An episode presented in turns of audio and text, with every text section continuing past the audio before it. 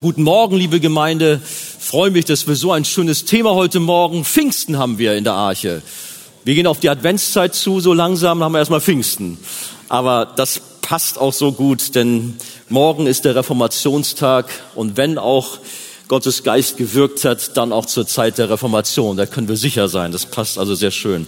Stehen wir doch zusammen auf, um auch den Text zu lesen aus Apostelgeschichte 2 die Verse 1 bis 13.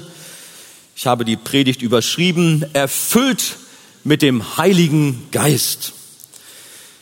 Ich lese aus der neuen Genfer Übersetzung, die ich auch gerne bei uns in der Jugend gebrauche, dann bekommt ihr auch mal da so einen Eindruck.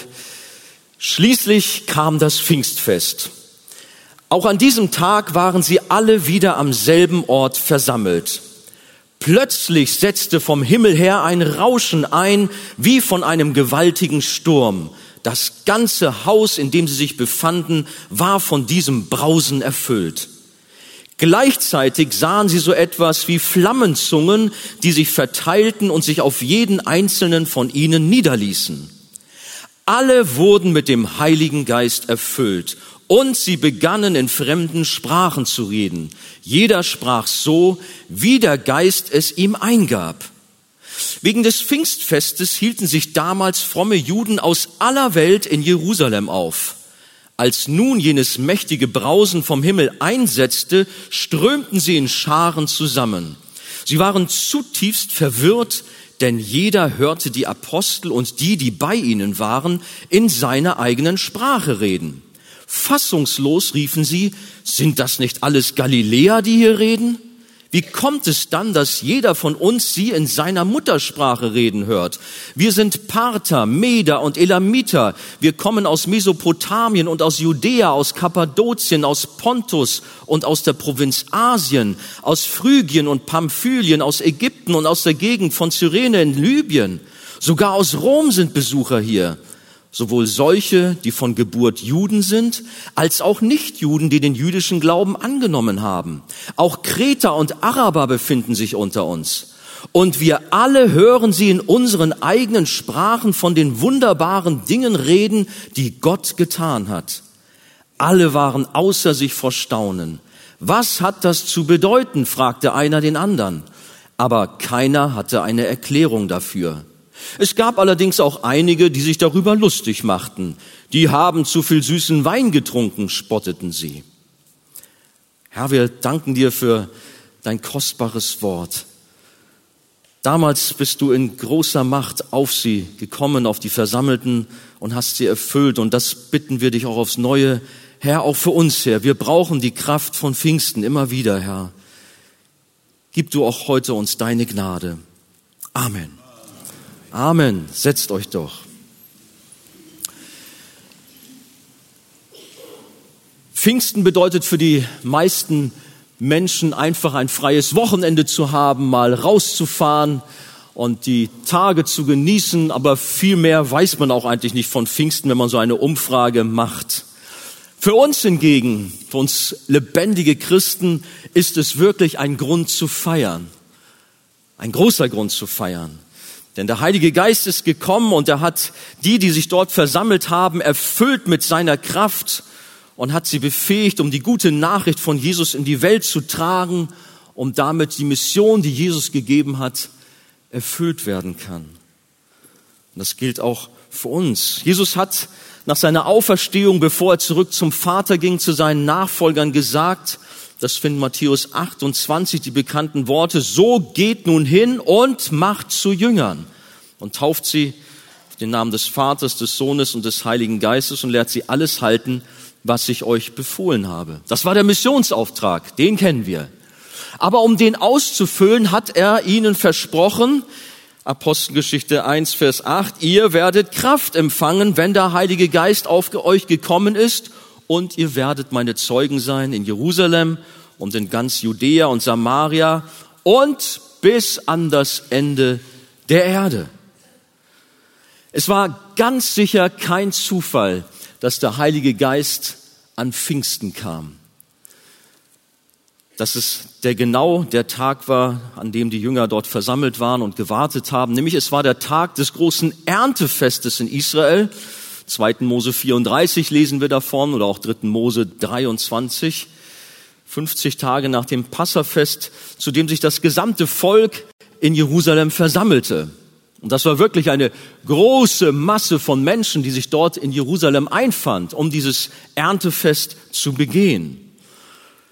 Menschen aus allen Nationen kamen zusammen. Und wir haben seitdem auch ein riesengroßes Erntefest. Mission, Weltmission. Der Heilige Geist erfasst Herzen von Menschen und verändert sie auf der ganzen Welt. Und Menschen aus allen Nationen wurden und werden gerettet. Und dabei ist jeder einzelne Gläubige, auch wir eingeschlossen, Teil dieser weltweiten Mission, die so lange weitergeht, bis dass die Vollzahl der Heiligen eingegangen ist, bis die Braut vollzählig ist und dann Jesus wiederkommt, um sie zu sich zu holen. Der Heilige Geist kam und er bleibt für immer bei uns. Seine Kraft ist heute nicht schwächer und nicht weniger wie zur Zeit der ersten Christen.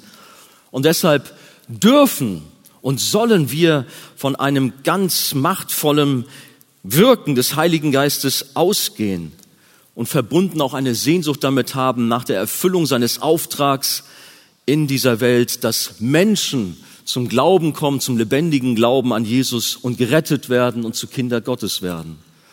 Deswegen haben wir Sehnsucht nach der Erfüllung mit dem Heiligen Geist. Ich habe drei Fragen uns mitgebracht. Die erste, wie erfüllt der Heilige Geist? Wen erfüllt der Heilige Geist? Und wozu erfüllt der Heilige Geist? Gehen wir zur ersten, wie erfüllt der Heilige Geist?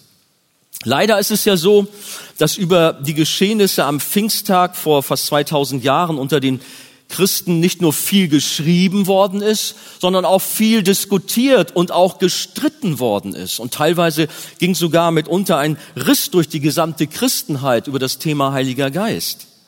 Dabei stellt das Wort Gottes doch so stark heraus, dass die ersten Christen stets einmütig zusammen waren und gebetet haben und auf den warteten, den Jesus ihnen bei seiner Himmelfahrt verheißen hatte, nämlich den Heiligen Geist, als Tröster, als Ratgeber, als Beistand.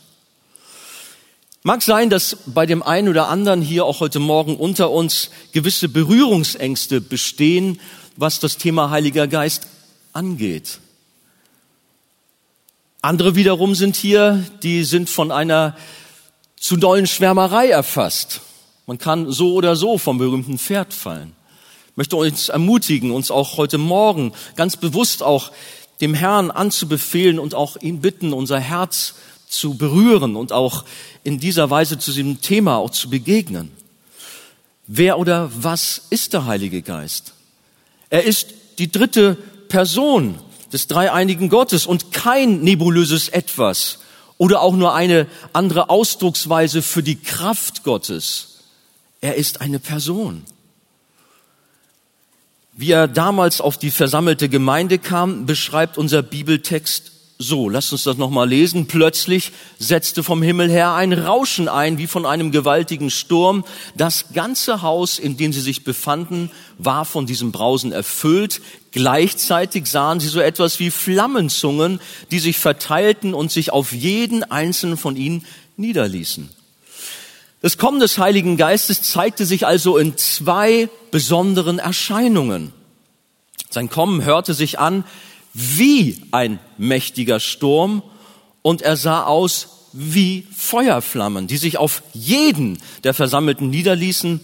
Und das alles spielte sich in einem Haus in der Innenstadt von Jerusalem ab. Muss man sich mal vorstellen, wie das da so damals so gewesen ist. Das war natürlich sehr spektakulär, wenn man sich diese ahnungslosen, andächtig betenden Gläubigen mal vorstellt. Die waren ja schon ein paar Tage zusammen, einmütig, wie ich schon sagte, und beteten und suchten Gott. Jesus hat uns versprochen, er ist zum Himmel gefahren, aber er wird uns einen Beistand, einen Tröster, den Heiligen Geist senden. Und nun war er plötzlich da. Aus dem Nichts, aus der Stille kam er mit einem großen Brausen über die Menge und mit Feuerflammen, die zum Glück nicht brannten. So wurden sie dort mit dem Heiligen Geist konfrontiert. Aber wir können unserem Text nirgendwo lesen, dass die Gemeinde dort irgendwie irritiert war oder verschreckt waren, sondern sie wussten eigentlich sofort Bescheid, was dort geschehen war. Dass Gott sie, äh, dass Gott ihnen begegnet war mit seinem Heiligen Geist. Wind und Feuer sind typische Kennzeichen für den Heiligen Geist. Er wird als Wind oder auch als Atem Gottes, im Hebräischen sagt man Ruach, im Griechischen Pneuma bezeichnet aber eben auch als Feuer Gottes. Ich weiß nicht, wie ihr so seid. Ich persönlich bin jemand, ich liebe Sturm. Weiß andere, die mögen das gar nicht, die äh, ja, wollen ihre Ruhe haben. Aber ich mag das gerne, das ist irgendwie so etwas, ja, da fühle ich mich dann fast wohl, sage ich mal so. Besonders wenn man am Meer ist und da hat man doch gerade auch einen Eindruck von dieser gewaltigen Kraft. Man kann sich da fast mitunter reinlehnen, so an der Nordsee, wenn ihr da mal irgendwo vielleicht in Dänemark seid, da bekommt man die gewaltigen Kräfte doch so richtig mit. Aber wie viel mächtiger, wie viel kräftiger ist der Wind des Heiligen Geistes, wenn er durch unsere Reihen weht und möge er es tun. Er ist so stark, so mächtig, dass sogar die geistlich Toten lebendig werden, heißt es in Römer 8, Vers 11. Und diese Auferweckung von geistlich Toten ist das größte Werk des Heiligen Geistes, Menschen zu einer neuen Schöpfung, zu Kindern Gottes zu machen. Das ist das größte Wunder, ihr Lieben. Manches Mal hört man von so großen Heilungswundern und dies und das berichten und man freut sich darüber, was ja auch gut ist.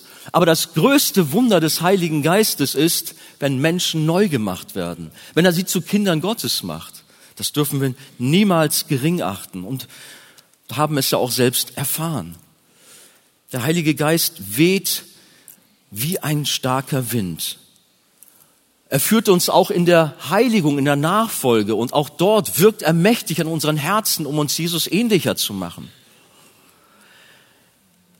Er macht uns neu. Er bringt eine Frische in unser Leben, wie wir das ja auch von einem Wind kennen. Wenn ich gerade schon das Thema Wind an der See erwähne, geht es mir auch so, wenn ich dort an der Nordsee bin, schaue ich manchmal auch ganz gerne den Windsurfern zu. Das ist zwar nichts für mich selber persönlich, da habe ich zu viel Respekt vor, aber wenn ich da so ihnen zuschaue, wie sie dort sich mit ihren Brettern da so in den Wind werfen und der sie über die Wellen drüber wegträgt, das finde ich schon stark. Aber es erinnert mich auch bei diesem Bild, auch wir werden durch die Kraft des Heiligen Geistes über die Wellen mancher Herausforderungen hinweggetragen. Hast du das erlebt? Ganz bestimmt. Immer und immer wieder. Und manchmal, das habe ich auch gesehen, ging es auch durch die Wellen hindurch und die Gischt spritzte auf. Aber auch das dürfen wir erleben. Auch wenn es durch manche Stürme, durch manche Wellen mitten hindurch geht, die Kraft des Heiligen Geistes ist bei uns und trägt uns hindurch. Er ist immer da. Auf der anderen Seite haben wir das Bild des Feuers. Auch das mag ich ganz gerne, wenn ich dann so vor dem Kaminofen zum Beispiel sitze und das flackernde Feuer betrachte. Das ist schon auch ganz gemütlich. Die Wärme, gerade jetzt in der kalten Jahreszeit oder auch im Dunkeln, wenn das dann so auch so schön warmes Licht verbreitet, Geborgenheit. Und auch das darf uns daran erinnern, welche Kraft der Heilige Geist hat, wie er Licht in unsere Finsternis hineinbringt, wie er Wärme in unsere Kälte hineinbringt, tote, kalte Herzen verändert. Die Feuerflammen auf jedem einzelnen Gläubigen, die machen deutlich, dass jeder vom Heiligen Geist entzündet wurde und nun für Jesus lichterloh brannte. Und das Gleiche gilt auch für uns heute. Wie ist es mit dir? Brennst du noch so lichterloh oder ist dein Feuer so ein bisschen ausgegangen. Dann darfst du dich neu danach ausstrecken und darfst den Herrn bitten, komm, belebe auch mich und zünde neu dein Feuer in mir an. Aber es gibt auch noch verschiedene andere Bilder für den Heiligen Geist, wo man drüber vielleicht auch im Hauskreis nachdenken kann. Er wird mal als Taube bezeichnet, als Wasser, das Siegel, das Öl und verschiedenes andere. Das zeigt, sein Wirken ist vielfältig und ganz unterschiedlich. Mal laut und auffällig wie am Pfingsttag, dann aber auch mit einem leisen, sanften Säuseln wie bei einer Begegnung mit dem Propheten Elia auf dem Berg Horeb.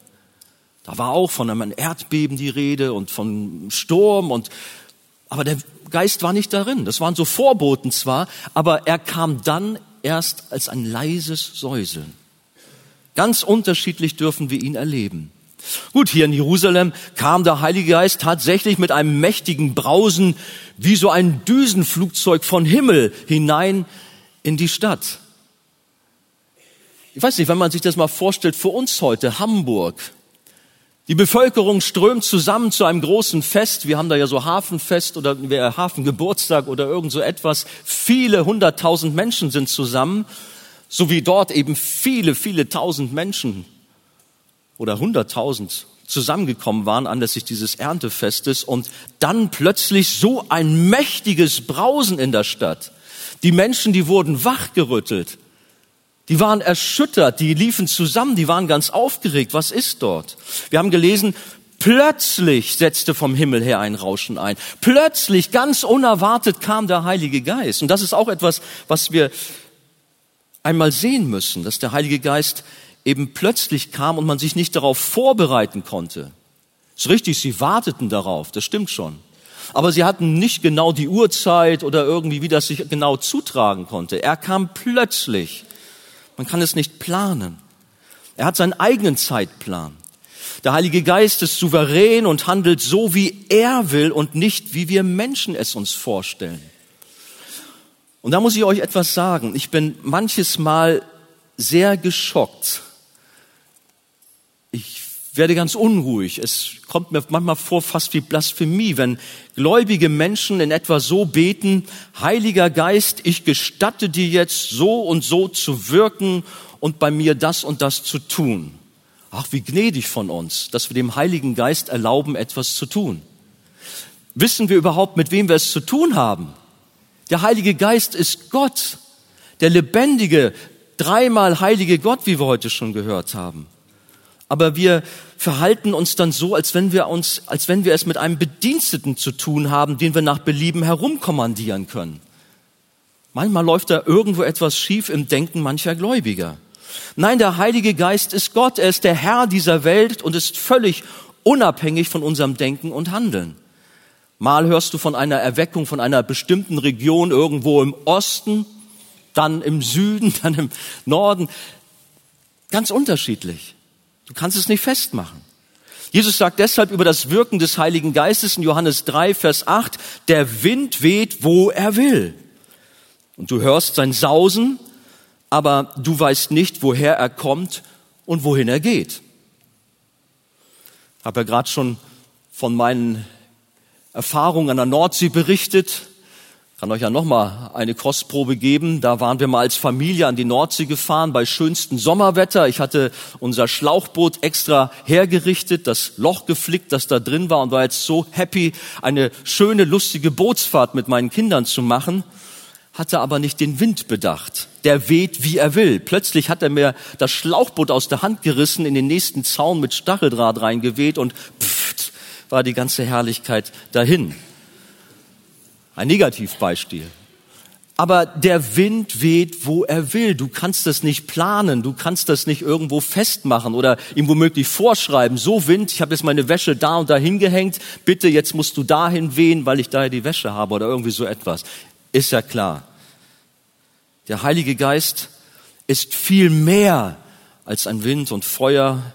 Er wird nur wie Wind und Feuer beschrieben. Das heißt, wir können ihn nicht in irgendwelche Schubladen und Muster stecken. So wie die Jünger an Pfingsten haben Gläubige zu allen Zeiten bei geistlichen Erweckungen immer wieder auch besondere Begegnungen mit dem Heiligen Geist gemacht. Man nennt das auch Manifestation. Allerdings kam und kommt es immer wieder auch vor, so wie es im Übrigen auch unsere bekannten Väter, so wie Jonathan Edwards oder auch George Whitfield erlebten, dass der Widersacher, dass Satan auch dort kommt und Unruhe und Chaos brachte indem Menschen nämlich hysterisch überreagierten, so dass geistliche Leiter, Leiter korrigierend eingreifen mussten. Ich kann mich an eine Geschichte erinnern, von George Whitfield heißt es, er hat eine mächtige Erweckungsversammlung und viele Menschen brachen zusammen hin und her in den Reihen. Sie lagen auch am Boden und weinten über ihre Sünde. Aber kaum war der Erweckungsprediger draußen, da verselbstständigte sich das äh, in der Versammlung und es waren plötzlich chaotische Zustände, dass man ihn zurückgerufen hat. Sie rollten da plötzlich am Boden und waren irgendwie laut und ein Durcheinander. Aber da kam er nach vorne und hat gesagt, meine geliebten Kinder, nun beruhigt euch mal alle, ihr seid ja wie die, ich glaube, wie die Hühner, hat er gesagt, und nun geht mal nach Hause und kommt morgen wieder. Und so war es dann auch und alles war gut. So braucht es manchmal auch ein bisschen Korrektur, wenn auch etwas Unruhe aufkommt. Aber der Heilige Geist ist ein Geist der Ordnung und er bringt den Menschen Frieden und Ruhe und er verändert. Er bringt Früchte hervor. Der Heilige Geist kam plötzlich und erfüllte die Gläubigen komplett. Wie haben wir gelesen? Alle wurden mit dem Heiligen Geist erfüllt. Erfüllt. Es war also nicht nur eine oberflächliche Berührung, nur ein Hauch, sondern so wie ein Gefäß bis oben hin mit Wasser gefüllt wird, so wurden hier die ersten Christen ganz und gar mit Heiligen Geist erfüllt. Und Gläubige die so mit dem Heiligen Geist in Kontakt kommen.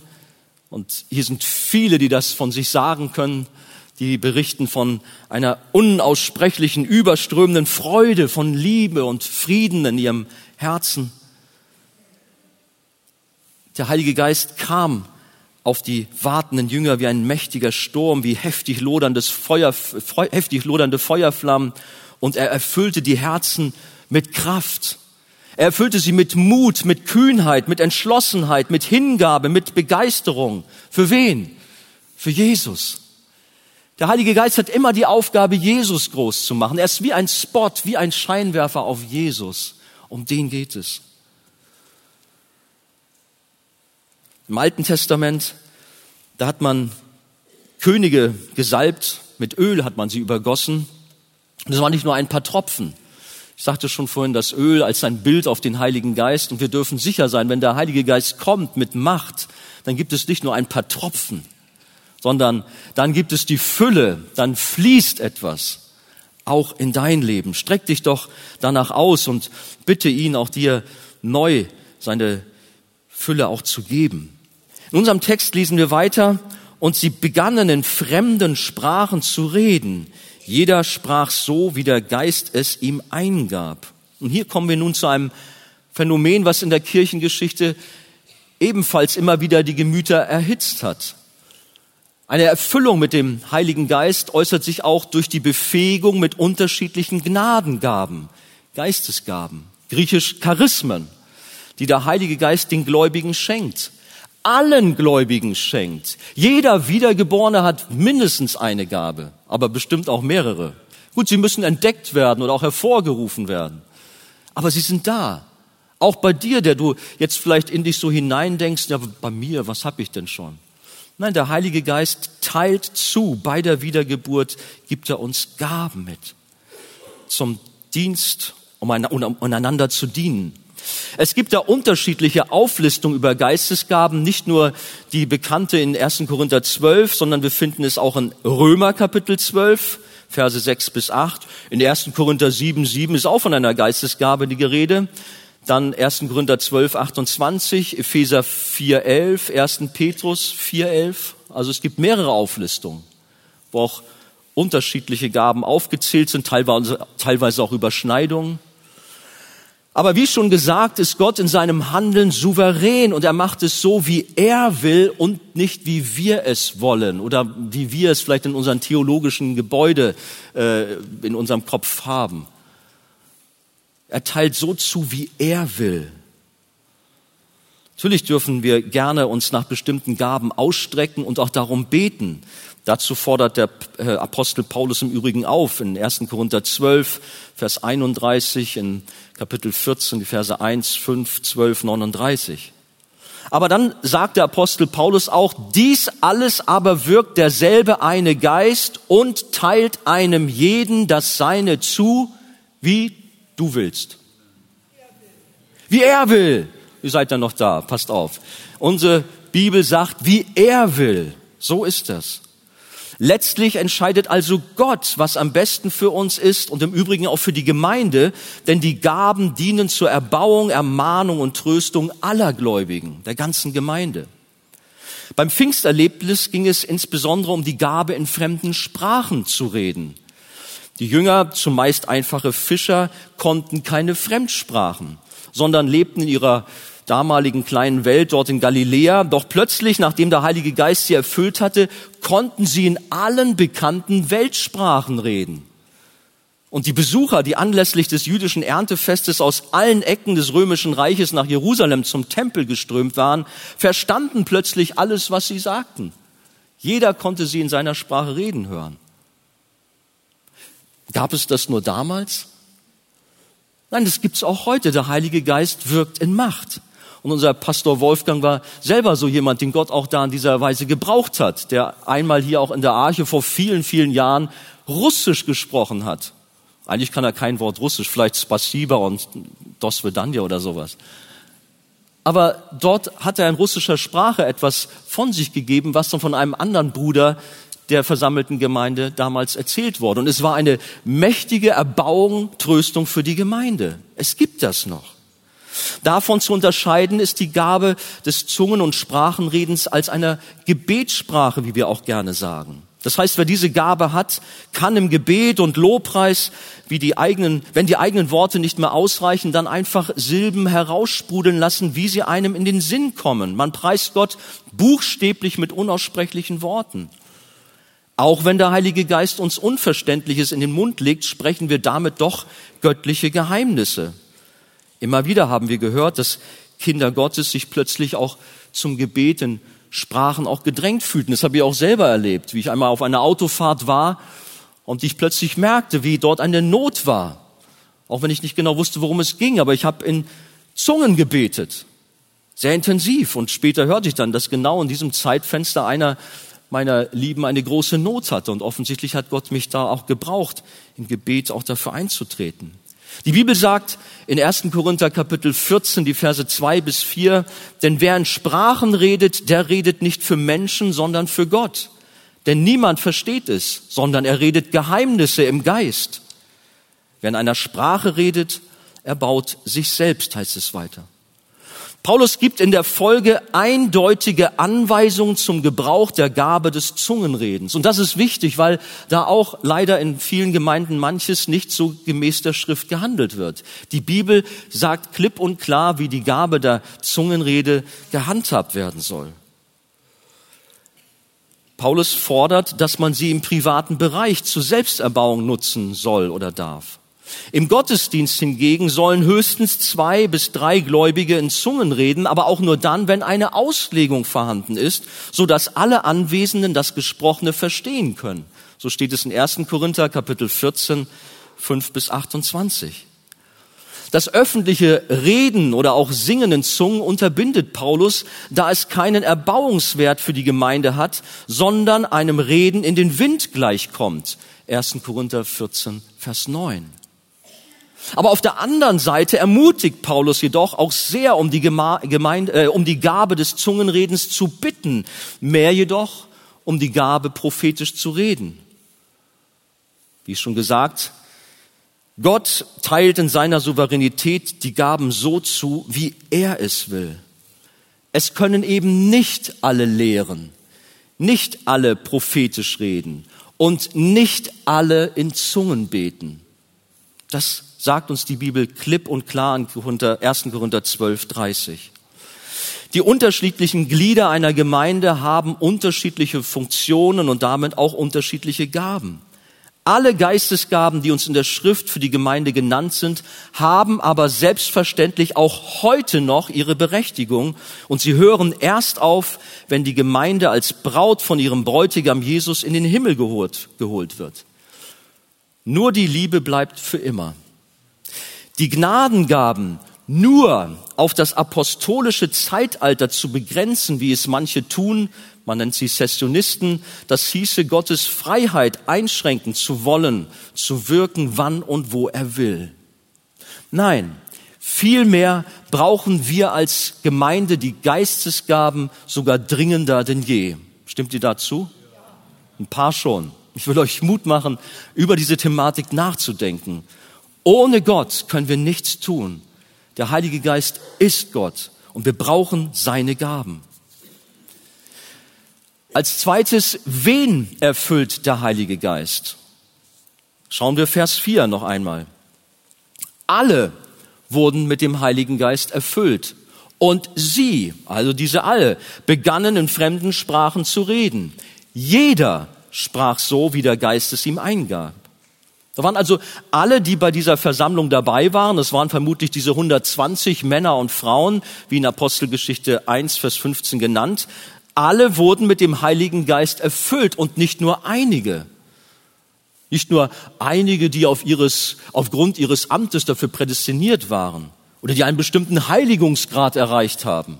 Nein, alle Gläubigen, die versammelt waren, die wiedergeboren waren, das waren diese 120, die wurden vom Heiligen Geist erfüllt. Und der Heilige Geist war übrigens nicht erst seit Pfingsten auf der Erde, sondern von Ewigkeiten her sehen wir sein Wirken. Bei der Schöpfung zum Beispiel, als der Heilige Geist über dem Wasser schwebte, heißt es in 1. Mose Kapitel 1, Vers 2. Aber wenn man so ins Alte Testament hineinschaut, so eine Erfüllung von Gläubigen, die geschah nur punktuell, indem er sie für ihre Dienste und Aufgaben befähigte, zum Beispiel Richter, Könige, Priester oder auch schon mal Handwerker und Künstler. Das kann man finden in 2. Mose Kapitel 31, die Verse 1 bis 3. Das waren Künstler, Handwerker, die am Tempelbau beschäftigt waren. Da lesen wir auch, dass sie mit Heiligen Geist erfüllt wurden. Aber mit Pfingsten kam eine neue Dimension seines Wirkens und es war genau so, wie es der Prophet Joel vorhergesagt hatte, dass am Ende der Tage Gottes Geist auf alles Fleisch kommen wird. Auf alles Fleisch. Auf alles Fleisch ausgegossen wird. Das ist also ein Zeichen sogar der Endzeit, dass alle Gläubigen die Kraft des Heiligen Geistes erfahren. Als Jesus am Kreuz sein Leben aushauchte, da brach für die Jünger eine Welt zusammen. Sie versteckten sich, sie zogen sich zurück, sie verbarrikadierten sich in ihren Wohnungen, in ihren Häusern, weil sie Angst hatten. Unser Herr ist uns genommen worden, wie soll es weitergehen, was passiert jetzt? Kraftlose Individuen, was sollte aus der Gemeinde werden? Die noch gar nicht so richtig sich konstituiert hat. Dort nach der oder nach der Auferstehung hat sich das Bild aber vollkommen geändert. Aus hilflosen Angsthasen habe ich hier geschrieben, wurden durch die Kraft des Heiligen Geistes mutige Bekenner. Aber was war geschehen? Noch am selben Abend der Auferstehung kam Jesus zu seinen Jüngern und trat in ihre Mitte trotz verschlossener Türen und Wände und er sagte, das finden wir in Johannes 20, die Verse 21 bis 22, Friede sei mit euch. Gleich wie mich der Vater gesandt hat, so sende ich auch euch. Und jetzt, und nachdem er das gesagt hatte, hauchte er sie an und sprach zu ihnen, empfangt Heiligen Geist. Hier gab es für jene elf Jünger schon einen ersten Vorgeschmack auf das Pfingsterlebnis. Jesus erteilte ihnen den Missionsauftrag und gab ihnen als seinen Aposteln bereits eine erste Ausrüstung mit dem Heiligen Geist. Aber die mächtigere Erfüllung gab es dann später zum Pfingstfest dann noch. Aber das macht deutlich, dass eben auch schon Johannes 20 davon spricht, dass äh, der Heilige Geist ihm gegeben wird, dass es nicht nur eine Erfüllung mit dem Heiligen Geist gibt, sondern dass wir uns nach Erfüllungen ausstrecken dürfen und damit rechnen dürfen, dass der Heilige Geist immer wieder auch uns begegnet. Oder auch wenn du magst, kannst du auch Geistestaufe sagen. Matthäus 3,11 gebraucht ja eine Taufe im, äh, mit Feuer. Es ist kein einmaliges Erlebnis, sondern immer wieder aufs Neue dürfen wir Begegnung und Erfüllung mit dem Heiligen Geist machen. Und wir sollen sogar voll Geistes sein. Im Epheser 5, Vers 18 heißt es so. Aber auch bei der Urgemeinde war es so, dass sie immer wieder solche Erlebnisse machten. Apostelgeschichte 4, 31 oder Apostelgeschichte 13, 52. Angefangen hat alles bei der Wiedergeburt als wir mit dem Heiligen Geist getränkt wurden. 1. Korinther 12, 13. Oder anders ausgedrückt, als der Heilige Geist mit Macht über unser Leben in unsere Herzen ausgegossen wurde, heißt es in Römer 5, Vers 5. Die Wiedergeburt ist eine mächtige Erfüllung mit dem Heiligen Geist. Sonst kann es keine Wiedergeburt, keine Neuschöpfung geben. Sie ist nötig durch das Wirken des Heiligen Geistes. Aber dann sollen wir nicht damit stehen bleiben und sagen, na ja, nun habe ich ja Gott erlebt, schön. Wir brauchen immer wieder neue Begegnungen, wie schon gesagt. Für unser alltägliches Leben neue Erfrischung, neue Erfahrungen, Zurüstung mit dem Heiligen Geist für all die Herausforderungen, die wir haben. Und mal geschieht solch eine Geisterfüllung im Lobpreis. Ich kann mich manches Mal an starke Lobpreiszeiten erinnern, wo ich ganz nah bei dem Herrn war und wie es plötzlich mich überströmte und eine Freude und Liebe mich überkam. Eine starke Erfüllung mit dem Heiligen Geist. Dann aber auch, wenn ich auf meinen Knien lag und vielleicht die Schrift gelesen hatte und überwältigt war von einem Bibelwort, auch da eine große Freude und ebenso eine Erfüllung mit dem Heiligen Geist. Oder auch beim Hören einer Predigt, vielleicht hast du es auch erlebt. Du sitzt dort und bist so ergriffen von dem, was der Prediger, den Gott gebraucht, sagt, und es erfüllt dein Herz und es überströmt dich. Der Heilige Geist ist da, er erfüllt dich. Es kann aber auch ganz anders sein, dass du so mit Jesus unterwegs bist, vielleicht bei einem Spaziergang und du bewunderst die Schöpfung, bist so überwältigt, so voller Freude und der Heilige Geist erfüllt dich da. Es gibt kein Muster, was wir ihm vorschreiben können. Immer wieder und immer wieder ist er da und plötzlich begegnet er uns. Und es darf in uns wieder neu sprudeln. Natürlich war Pfingsten etwas Besonderes, etwas Einmaliges in der Heilsgeschichte, ein Eckdatum, um nun in der Welt ein neues Kapitel zu öffnen. Die Jünger waren nach der Erfüllung mit dem Heiligen Geist nicht mehr dieselben, sondern dienten fortan furchtlos und voller Hingabe in der Kraft des Heiligen Geistes. Und sie veränderten die Welt, beziehungsweise der Heilige Geist veränderte die Welt, aber er gebrauchte sie. Die Gemeinde konstituierte sich erst richtig mit Pfingsten, auch wenn sie schon vorher immer wieder einmütig versammelt waren, haben wir schon manches Mal gelesen. Aber mit der Kraft vom Himmel kam nun erst das Leben in vollem Umfang zu den Gläubigen, so dass sie ihren Auftrag mit großer Freude und Hingabe wahrnehmen konnten. Aber so wie damals dort die Jünger zu Pfingsten, gilt es auch für uns heute. Der Heilige Geist hat auch uns verändert hat auch uns in Brand gesteckt, so dass wir als lebendige Fackeln das Feuer der Liebe Gottes, das Evangelium von Jesus in die Welt tragen dürfen, tragen sollen. Das ist unser Auftrag. Kommen wir zum dritten Punkt. Wozu erfüllt der Heilige Geist? Warum das alles? Schauen wir nochmal unseren Text. Wegen des Pfingstfestes hielten sich damals fromme Juden aus aller Welt in Jerusalem auf. Vers 6, als nun jenes mächtige Brausen vom Himmel einsetzte, strömten sie in Scharen zusammen. Es war kein Zufall, wie schon eingangs gesagt, dass Gott das Pfingstfest beziehungsweise dieses jährliche Erntefest für die Ausgießung des Heiligen Geistes auswählte. Es war der Tag, an dem dort, wie schon gesagt, Menschen aus aller Welt vertreten waren und die jetzt aufgrund dieses lauten Brauses, Brausens dort in Jerusalem vor dem Haus der Christen zusammenströmten. Ein riesengroßer Auflauf. Wie ein Lauffeuer hat sich das in der Stadt herumgesprochen, beziehungsweise hörte man das ja. Wie gesagt, stellt euch das mal vor, wenn hier in Hamburg so etwas wäre, wie dort plötzlich die Medien alle berichten, kommt, da ist was passiert. Hört mal. Dieses Brausen. Und Feuer ist da, aber es brennt nicht. Menschen kamen. Es war kein Zufall, denn Gott selbst rief Menschen zusammen, um ihnen zu begegnen. Wie wir auch weiter hier in unserer Predigtreihe hören werden, durch die Predigt von Petrus im Übrigen. Und während sie vielleicht noch diskutierten, woher das laute Windgeräusch kam und was es damit auf sich hat, nahmen sie noch etwas sehr Kurioses wahr. Da waren diese Fischer die diesen prägnanten galiläischen Dialekt sprachen. Das hörten sie, die kamen aus Galiläa. Vielleicht so ungefähr wie bei uns das Bayerische oder Sächsische. Ich weiß es nicht, bin jetzt nicht so bewandert äh, mit Israel. Aber offensichtlich, man konnte das zuordnen. Die kommen aus Galiläa wie bei uns, der kommt aus Bayern oder aus Sachsen oder aus Hamburg. Aber Hamburg ist nicht so ganz so schlimm. Doch? Ja, wenn er über einen spitzen Stein stolpert, ne, dann vielleicht.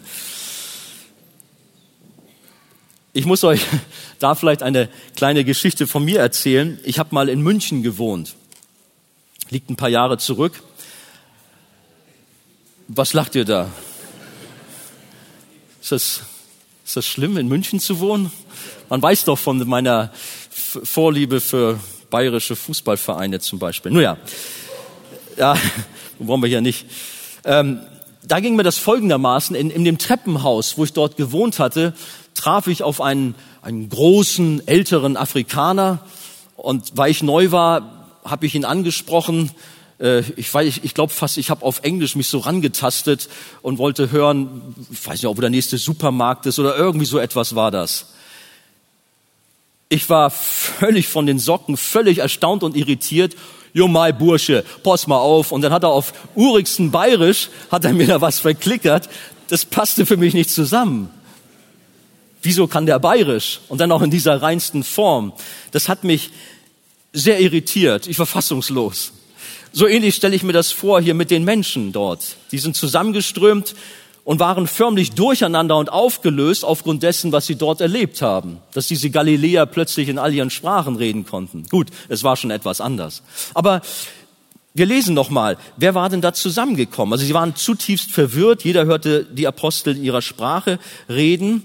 Und dann weiter unten, Vers 9, da sind es Menschen aus dem Iran, Pater, Meda Elamita, Mesopotamien, also aus dem Irak, dann aus Judäa, das ist ja Israel, dann Kappadokien, Pontus, Provinz Asien, Phrygien, Pamphylien, das ist der gesamte Großraum der heutigen Türkei, Ägypten, ja, dann Gegend von Cyrene, Libyen, also Nordafrika und dann sogar aus Rom heißt es, kommen, sind Besucher gekommen, also Italien, vermutlich auch aus dem Euro, also aus Europa dann Juden von Geburt, nicht Juden, und dann aus, aus Kreta auch noch und Araber. Also eigentlich aus der gesamten damaligen Welt waren Menschen dort versammelt. Warum waren sie dort? Um die wichtigste Nachricht der Welt zu erfahren. Unsere 120 vom Heiligen Geist erfüllten Gläubigen, die waren die Überbringer, das waren die Verkündiger dieser frohen Botschaft. Die waren voller Begeisterung über das, was Gott wirkte, und sie brannten voller Leidenschaft. Der Heilige Geist hatte ihr Herz so sehr erfüllt, so dass es aus ihrem Mund hervorsprudelte. Und was war die Reaktion der Zuhörer? Und wir alle hören sie in unseren eigenen Sprachen von den wunderbaren Dingen reden, die Gott getan hat. Mann. Die Jünger waren zuvor nach der Himmelfahrt zehn Tage lang zum Gebet zusammengekommen und suchten Gott, warteten auf die Verheißung. Und nun hatte ihr Lobpreis nicht nur das Haus, sondern auch die Straßen von Jerusalem erfüllt, sodass alle Menschen, die zusammengeströmt waren, es hörten. Ihr Herz und ihr Mund flossen über mit der Liebe und Dankbarkeit zu ihrem Herrn, der so unendlich viele große Dinge an ihnen getan hat in der Vergangenheit, in der Geschichte Israels, aber auch an ihn ganz persönlich. Er hat sie von der Macht der Sünde befreit, hat sie in die Nachfolge gerufen. Das sprudelte aus ihnen heraus. Die großen Taten Gottes rühmten sie und priesen ihn dafür. Das, was Jesus ihnen fest zugesagt hatte, nahm jetzt seinen Lauf. Sie waren Zeugen. Sie waren Bekenner. Sie wurden erfüllt mit dem Heiligen Geist und wurden mutige Bekenner. Die gläubige Schar von 120 Männer und Frauen bezeugten freudig und feurig ihren Glauben an Jesus. Sie verkündigten das Evangelium von Jesus, der stellvertretend für Sünder ans Kreuz ging und dort die gerechte Strafe ertrug, damit alle, die an ihn glauben, gerettet und mit dem Vater versöhnt werden und nicht verloren gehen. Denn das ist die größte Tat. Wenn Sie von den größten, von den großen Taten Gottes berichtet haben, dann war das Kreuz das Größte. Und ganz sicher haben die Menschen davon auch gehört. Aber schauen wir, wie die Menschen weiter reagierten. Vers 12. Alle waren außer sich vor Staunen. Was hat das zu bedeuten? fragte einer den anderen. Aber keiner hatte eine Erklärung dafür. Es gab allerdings auch einige, die sich darüber lustig machten, die haben zu viel süßen Wein getrunken, spotteten sie. Also die Umstehenden zerbrachen sich den Kopf über die Geschehnisse, konnten das alles nicht einordnen. Und das geschieht heute oftmals genauso, wenn Gott in Macht wirkt und Menschen durch das Wirken des Heiligen Geistes verändert werden. Die ungläubigen Bekannten und Freunde, sie nehmen das Wunder, die Begeisterung für Jesus zwar wahr und hören das Zeugnis von Jesus, können aber es selbst nicht erfassen. Und nicht wenige reagieren wie damals auch mit Spott und Lästern. Was bist du denn für einer geworden? Hast du Drogen genommen? Du bist betrunken. Du bist ja ein Alien. Sowas glaubst du, sowas denkst du. Spinnst ja. Es war nicht anders wie damals. Für Geistliches haben die Menschen oft kein Verständnis oder deuten es falsch. Ich kann mich an ein äh, interessantes Erlebnis erinnern bei einem Amateurabend. Wir haben ja jetzt bald einen Amateurabend hier in der Arche. Das ist die Jugend versammelt sich da drüben. Da kommen einige hundert Jugendliche zusammen und bringen ihre Gaben auch dem Herrn in Musik und Kreativen. Und äh, auch evangelistisch ist das Ganze. Vor einigen Jahren hatten wir es so gehabt, dass mittendrin in einer Zeit des Lobpreises, der Anbetung, als die jungen Leute wirklich ganz auf Jesus waren und sich freuten, plötzlich strömte die Feuerwehr in die Arche. Ich weiß gar nicht, ob ihr die Geschichte kennt. Ganz viele Feuerwehrleute. Draußen waren ganze Löschzüge. Ich dachte, was ist denn jetzt passiert? Da hatten Nachbarn die Feuerwehr gerufen, weil sie dachten, es brennt hier bei uns. Sie hatten da an den Fenstern das Flackern sehen. Gut, das waren wohl hier irgendwie die Scheinwerfer, die so ein bisschen geflackert haben. Und sie haben Schreie gehört. Das war der Lobpreis der Jugend. Und so hat die Hamburger Feuerwehr einen Jugendgottesdienst besucht und mal geguckt, was dort los ist. Ich weiß nicht mehr genau, was ich Ihnen erklärt habe, aber im Grunde haben Sie das Feuer des Heiligen Geistes sicherlich gesehen, aber das brauchten Sie nicht löschen. Aber solche Erlebnisse habe ich tatsächlich schon gehört, dass dort auf Feuer gesehen wurde über Gemeinden. Aber es war kein richtiges Feuer, aber es war ein Zeichen, dass der Heilige Geist in Macht dort gewirkt hat. Also ich wünsche mir tatsächlich, dass die Nachbarschaft sieht, dass die Arche brennt. Wünscht ihr euch das auch? Und wie? Lass sie brennen. Durch, den, durch das Feuer des Heiligen Geistes natürlich. Wir haben eine Erklärung für Pfingsten, nämlich dass der Heilige Geist in Macht und Kraft die Herzen von Gläubigen erfüllt und verändert und zum Dienst befähigt hat. Und so wie der Prophet Joel prophezeit hat, fällt er auf Menschen aus allen Nationen, aus allen gesellschaftlichen Schichten und sozialen Hintergründen, ob alt oder jung, ob arm oder reich, gebildet oder ungebildet. Der Heilige Geist hat kein Ansehen der Person, sondern wirkt in seiner Souveränität so, wie er will. Gläubige aus allen Nationen und Schichten werden mit dem Heiligen Geist erfüllt. Er setzt sich über alle Barrieren hinweg und so war Pfingsten im Übrigen auch quasi die Umkehrung der babylonischen Sprachverwirrung beim Turmbau zu Babel. Könnt ihr euch daran erinnern? Da musste Gott die Menschen in ihrem bösen Tun stoppen und hat eine Sprachverwirrung gegeben. Da konnte sich keiner mehr verstehen. Aber hier bei Pfingsten plötzlich, da konnten sie alles verstehen, was dort von den großen Taten Gottes geredet wurde. Das Evangelium und der Glaube an Jesus vereint und hebt auch die Schranken zwischen den Kulturen und Rassen, den Geschlechtern und unterschiedlichen gesellschaftlichen Schichten auf. Der Heilige Geist lässt die Barrieren, die Mauern in unseren Herzen und Köpfen zusammenbrechen. Er führt uns als Kinder Gottes zusammen und verbindet uns mit Liebe und Frieden in der Einheit des Geistes. Als Gemeinde Christi sind wir ein Leib und haben einen Geist, einen Glauben, eine Taufe, einen Gott und Vater, wie es in Epheser 4, Verse 4 bis 5 heißt. Und gemeinsam haben wir als Gemeinde des Herrn einen Auftrag, verlorene Menschen zu Christus zu führen. Gott hat zu allen Zeiten Menschen mit seinem Heiligen Geist erfüllt und befähigt, seine Zeugen zu sein. Er hat das Zeugnis, den Einsatz von Gläubigen genutzt, um geistliche Aufbrüche in der ganzen Welt zu schenken.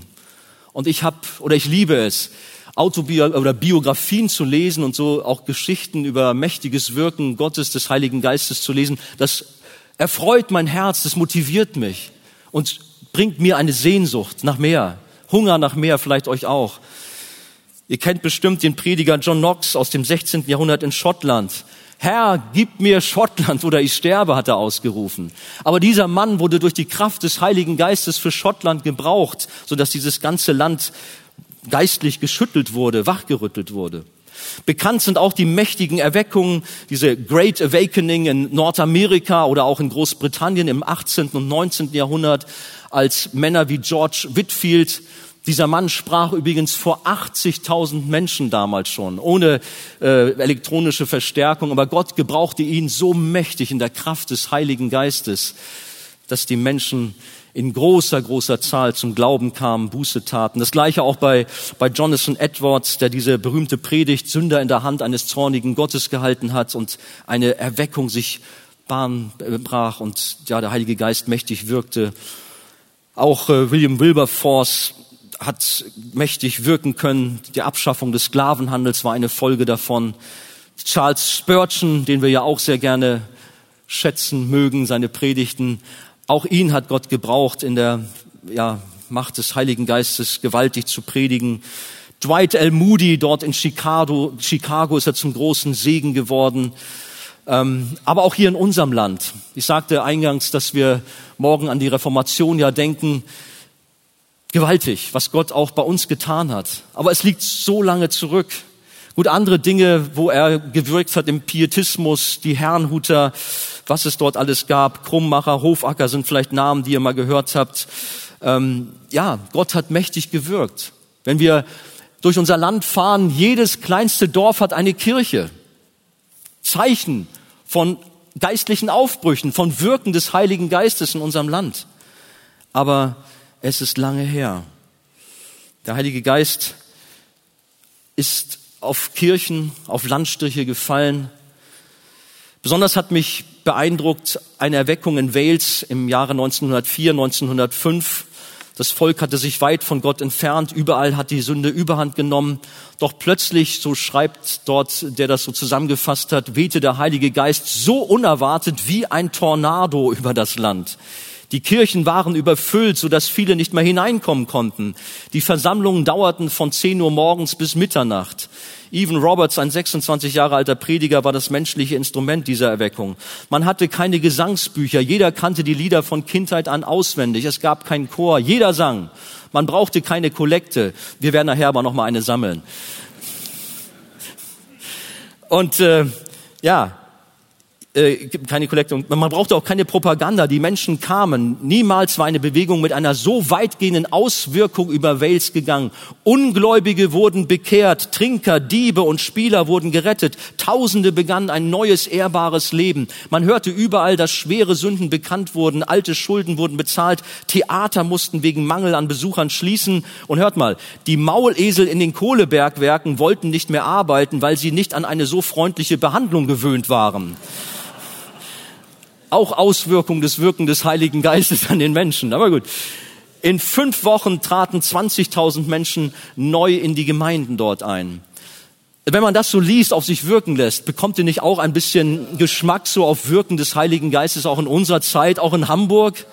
Wir haben noch Platz hier in unserer Halle. Da oben können auch noch viele Menschen sitzen und viele Gemeinden könnten wir gründen. Wollen wir auch der Herr möge doch weiter wirken, so wie in Wales und auch in vielen anderen Ländern er es getan hat.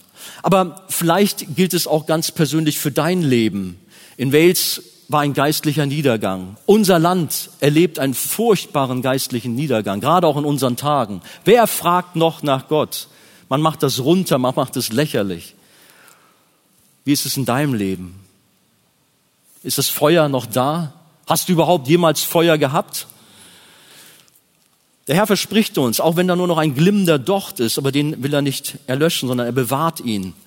Und er wird ihn neu entfachen. Vielleicht auch heute Morgen, dass er gerade dir ganz persönlich begegnen möchte. Hast du Sehnsucht, dass Gott zunächst dich selbst, dann aber auch unser Land, unsere Städte verändert? Pfingsten, das große Erntefest in Israel, war der Beginn der weltweiten Mission für unseren Herrn. Und Menschen kommen heutzutage zu Tausenden und Abertausenden zum Glauben.